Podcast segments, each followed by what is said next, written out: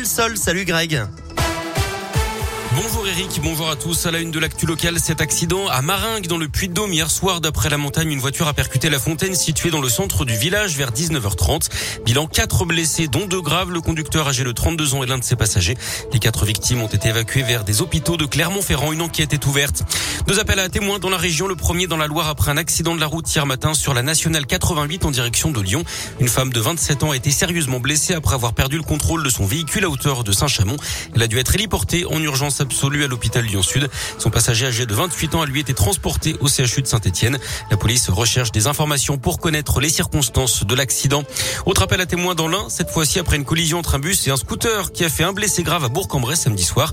La victime est dans un état préoccupant. En rugby, la victoire du 15 de France en match test contre la Géorgie. Hier, score final 41 à 15. L'ailier clermontois Damien Penaud inscrit deux essais. En basket, c'est Lasvel qui a remporté le derby face à la Gielbourg hier soir 85 à 77. La chorale de Roanel s'est imposée 94 à 76 contre Orléans. En tennis, une victoire à la maison pour Hugo Grenier à l'Open International de Rouen. Le joueur de 25 ans, originaire de Montbrison dans la Loire, s'est imposé en finale contre le japonais Moriya. Et puis la météo, ce sera globalement gris hein, et couvert toute la journée dans la région. Il fera tout de même relativement doux pour la saison. Comptez à 7 degrés ce matin. En revanche, il ne fera pas plus de 9 degrés cet après-midi en moyenne.